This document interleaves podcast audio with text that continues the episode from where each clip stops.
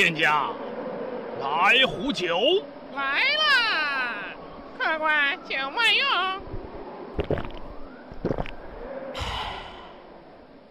最近有什么江湖新闻啊？全能男神陈伟霆获各大品牌青睐，影视代言忙不停。全智贤产后新剧未播先红，代言狂赚六千八百万。张柏芝戴墨镜现身茶楼，与服务员互动显亲和。小贝一家六口外出就餐，小七穿粉红小短裙。吴昕相间亮相时尚盛典，获网友最爱新生力奖。北川景子时隔三年拍写真集，秀成熟魅力。网友偶遇黄子韬拍戏，惊呼本人那戏颜值逆天。哎，这消息不错。打哪儿来？娱乐驿站，电影、电视、音乐、明星八卦，娱乐驿站用声音传递娱乐，让全方位的娱乐资讯叫醒你的耳朵。在这个时间，让我们为娱乐疯狂。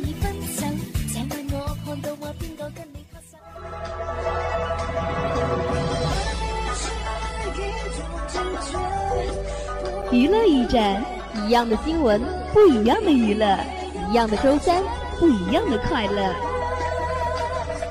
我要我的娱乐。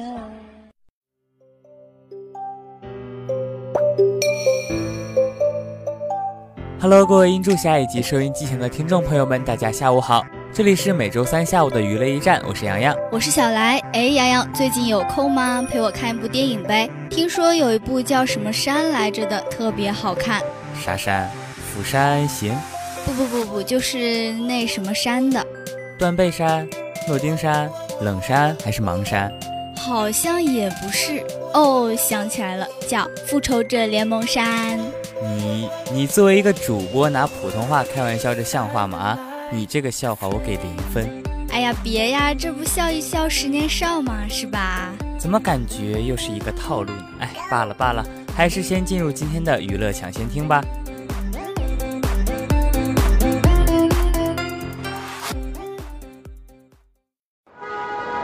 先听我说。哎哎，你到底想说什么？你听。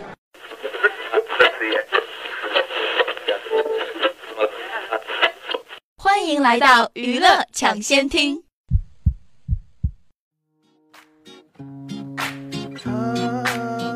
Nine percent 上海站声浪爆表，粉丝应援瞩目。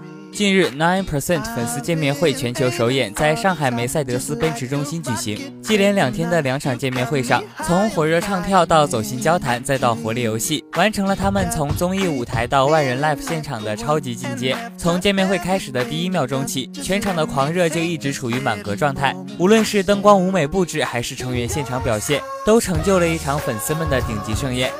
九个人全程共带来八首歌舞表演，均为九子成员曾经演唱过的经典曲目。据悉，本次上海站首场演出收入将全部捐出。除此之外，现场的完美表演也让观众对九子在之后的表现更加期待。目前，Nine Percent 粉丝见面会在全国多个城市的巡演计划已经全面展开，具体日程安排很快将会公布。戛纳破局，嫡系遇冷，拥抱亚洲，力推新导演。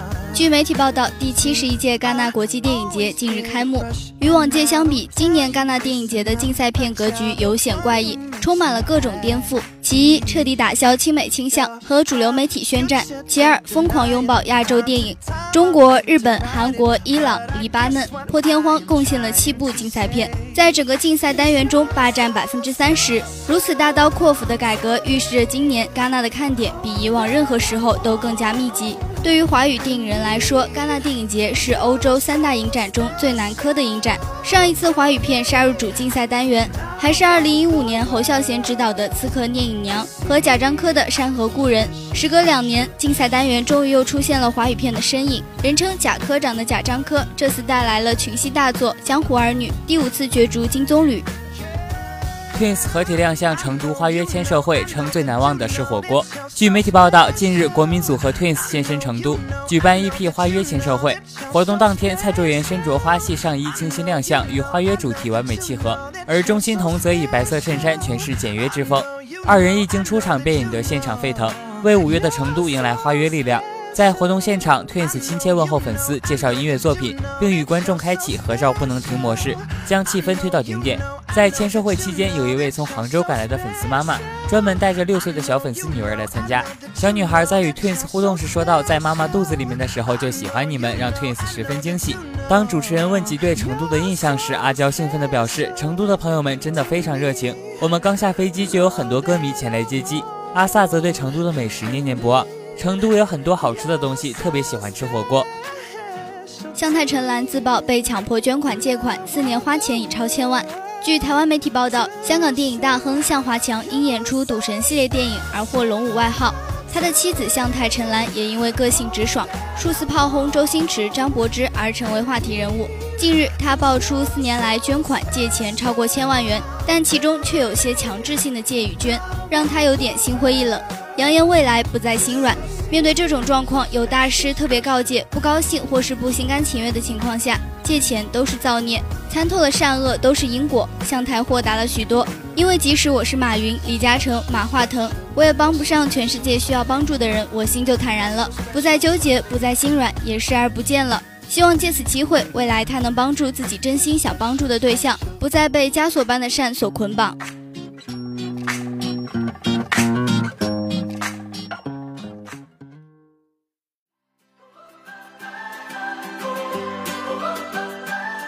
高 t Seven 开唱突有异物砸上台，荣仔遭重击，脸痛到弯腰。据台湾媒体报道，近日韩国男团 GOT SEVEN 成员跨足戏剧、综艺、音乐剧，凭借出众歌唱、跳舞实力，累积许多鸟宝宝歌迷喜爱。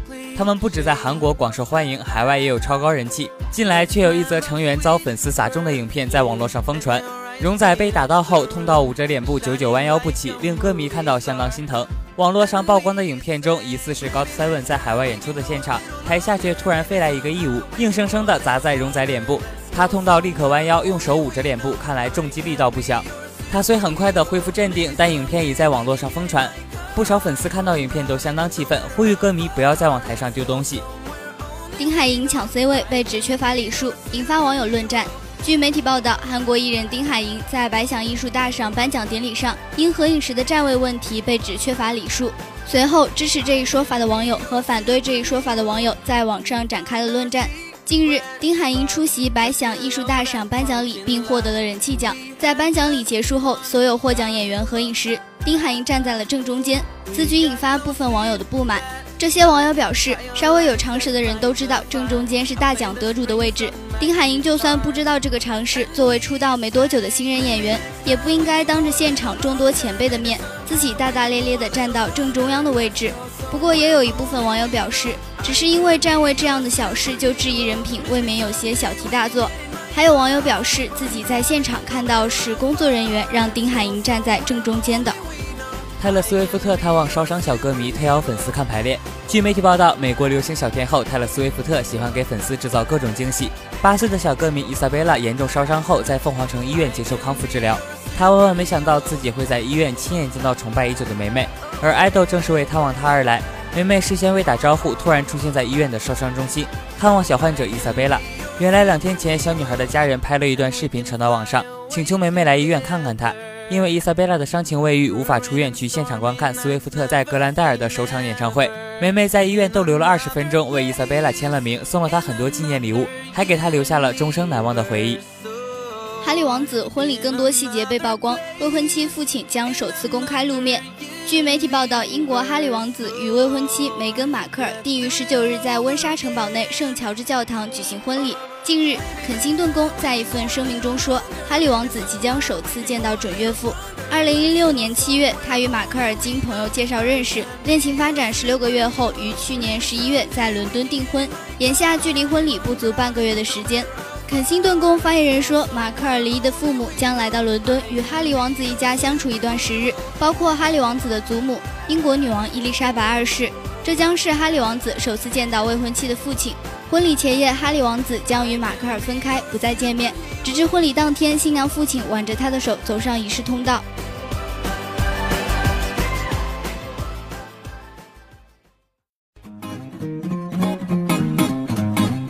晚饭过后来点零嘴，什么才开胃呢？饼干、花生、巧克力。通通都不要。我要娱乐来开怀，娱乐天下的花花新闻，娱乐世界的夸夸奇谈，不怕撑爆你的胃，就来娱乐满天星。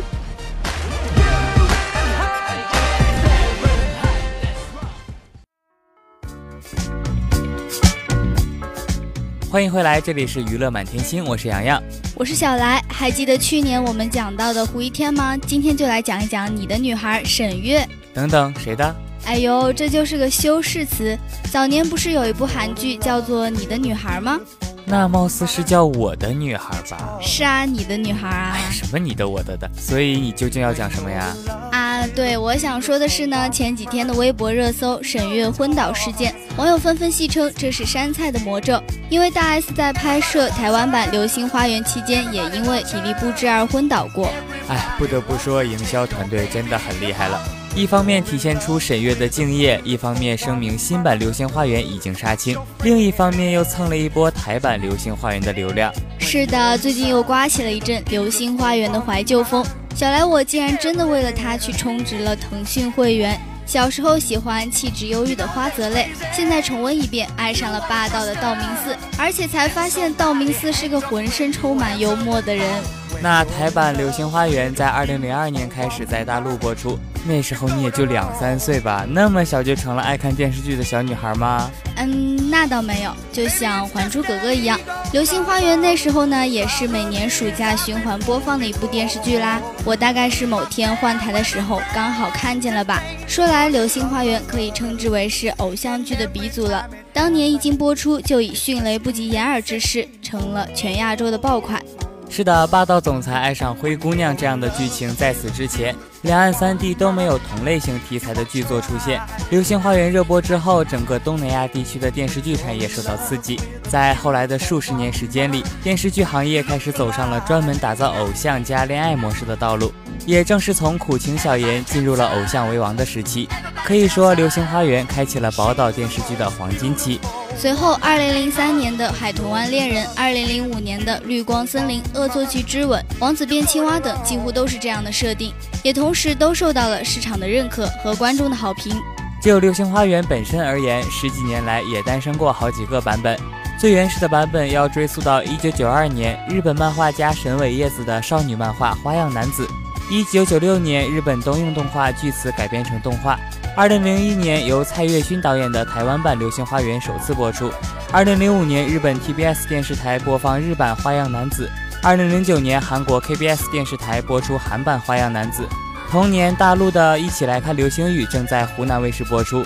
二零一三年，还出了美版的《流星花园》。哎，让我数数，已经有一二五个电视剧版本了。而台版的《流星花园》也是此系列的鼻祖了。除此以外，还有泰版、越南版等等等等。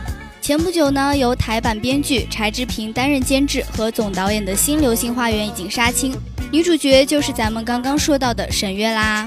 《流星花园》能被翻拍这么多次，依然热度不减。前一段时间，台版《流星花园》能再次上线，刮起怀旧风的原因呢，就在于本身出身平凡的山菜，从来就不是一个开挂的女主，而贵公子道明寺对她产生爱慕，也没有落到一眼万年的俗套中。虽然套着霸道总裁加灰姑娘的戏码，但他们相识、相知、相恋的过程都是符合逻辑且忠于人设的。没错，二零零零年时的大 S、言承旭、周渝民、吴建豪等人都是二十岁左右的新人。这一次的新版 F 四。和十七年前的一样，也都是默默无闻的新人。至于制作人柴智屏是否眼光依旧，是否还能创造一次十七年前的造星奇迹，那就只能等播出以后才能知道了。是的，《流星花园》作为偶像剧的开山鼻祖，除了影响整个行业的整体走向，还在娱乐圈的造星史上留下了浓墨重彩的一笔。成功挖掘了言承旭、周渝民、朱孝天、吴建豪的柴智屏，也因此被誉为偶像剧教母。F 四的横空出世，在当时的娱乐圈几乎是红到发紫的状态。也是从那时候起，长相帅气清秀的男星会被冠以“花美男”这个称呼。出名后的 F 四，在短时间内就拥有了超高人气，并举办了多场巡回演唱会。《流星雨》这首歌几乎是每位八零九零后都会唱的经典。而 F 四的明显也延伸到各个领域，成为拉风的代表。各大行业引领风潮的人物，常常被大众自动组合称作某某行业的 F 四。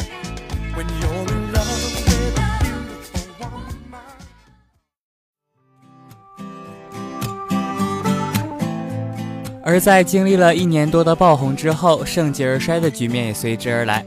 当年 F 四成员各有所长，在资源和能力不能平均分配的情况下，再加上经纪公司的苛刻要求，解约的解约，单飞的单飞，最终的结果就是以解散告终。低调的言承旭作品不多，最近一次公开亮相是在今年春晚的分会场。阿斯看起来还是帅气的样子，只是更成熟了。在戏剧方面发展不错的仔仔周渝民，二零一五年已经结婚，有《痞子英雄》《战神》等作品的他，现在已经选择北上发展。最近大火的作品《贵中美人》和《烈火如歌》反响都很不错。单飞的吴建豪曾经跟韩国艺人安七炫组成亚洲首支跨国组合，但反响不大。也已经结婚的他，经常在电影中出演配角。最近一次不错的荧屏表现，还是凭借《锦绣未央》中腹黑王爷踏拔于一角。而曾经与李冰冰传出过绯闻的朱孝天，在演艺事业上也没有什么特别的起色。如今在商演中摸爬滚打的他，就曾心酸写下“守在家里无人时，肿着表演被唾弃”的感言。主角大 S 在《流星花园》之后一直片约不断，不过在与汪小菲结婚后，一直处于息影状态。已经育有一子一女的她，前不久刚刚宣布怀上了第三胎。从曾经红极一时到现在不温不火，F 四成员的现况映射出的还是娱乐圈那个亘古不变的真理：一夕爆红之后，只有不断努力，找对方向，能有持续发力的武器行走江湖，才能够红得长久。有不少人揣测，这是在为新版开播前的一波预热。不过小来觉得这一步棋走的是兵行险招，毕竟曾经占据我们青春记忆的经典已经赢在了起跑线。随着时代的推进，新的版本能带给我们多少共鸣和感动，实在是未知之数了。是的，一部经典的 IP 的翻拍很容易被拿来与前作相比较。如果不具备极强的演员阵容和制作团队，只是单纯的重复老梗，其铺盖的可能性是不言而喻的。当然，新拍的剧也可以弥补当年的不足，比如海外拍摄场景或者大一些的场面，由于经费问题，当年全部都删减掉了。在新的版本中，可以把这些场面都拍回来。其次呢，在二零零零年拍摄时，漫画原作还没有写完，所以老版是没有结局的。制作人柴智屏在决定重拍后，找到了漫画的原作者，重新获得了版权，新版就可以拍一个很完整的故事啦。新流星花园的 F 四平均身高一米八五，平均年龄二十一岁，硬件数据指标还是在线的。记得刚宣布又要翻拍时，网上很多影迷的内心其实是充满抵触心理的。但人选消息一出，风评竟然没有唱衰，大部分还都表示这个阵容值得一追，成功拿下了观众的第一印象分。那就让我来介绍一下新的主演们吧。男主角道明寺由身上有种霸道气质的王鹤棣扮演。在综艺首秀《超次元偶像》中被柴智屏赏识，忧郁温柔的男二号花泽类由关宏扮演。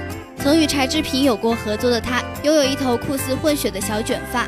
龙美作由演艺经验相对丰富的梁靖康出演，需要有幽默感，做 F 四团体里的小太阳。而西门燕由没有任何演艺经历的吴希泽扮演，力争成为 F 四里最纯真的那一个。至于杉菜一角。则由接地气的新生代演员沈月饰演邻家女孩的气质，闪耀着别样的光芒。是的，十七年过去了，曾经的台版《流星花园》承载了最初偶像剧时代的美好。正如周渝民在采访中说的：“如今的一代人也该有属于自己的花样男子。”大家对于新版《流星花园》的态度，其实怎样都没有错。那些说不感兴趣的，应该是早已不再相信偶像剧的成熟一代；那些说超级期待的呢，应该是还在校园的追星主力军。那也有更多像我这样的，在凑热闹的同时，恰好能找到当初的那种感动，那也是很棒的体验哦。没错，正如一千个读者心中有一千个哈姆雷特一样，众多追剧者的心态也不尽相同。希望每个人在剧中都能找到一份属于自己的感动吧。那本期的娱乐驿站到这里就全部结束了。如果您对我们的节目有什么意见或是建议的话，欢迎在江苏大学广播台的新浪微博上给我们留言，或是加我们的官方 QQ 三二三三八八四幺六七为好友。您还可以关注我们的微信公众号、QQ 公众号 UGSGBT。或是在网易云音乐主播电台或者蜻蜓 FM 上再次收听我们的节目。那我们下期节目时间再见啦，拜拜，拜拜。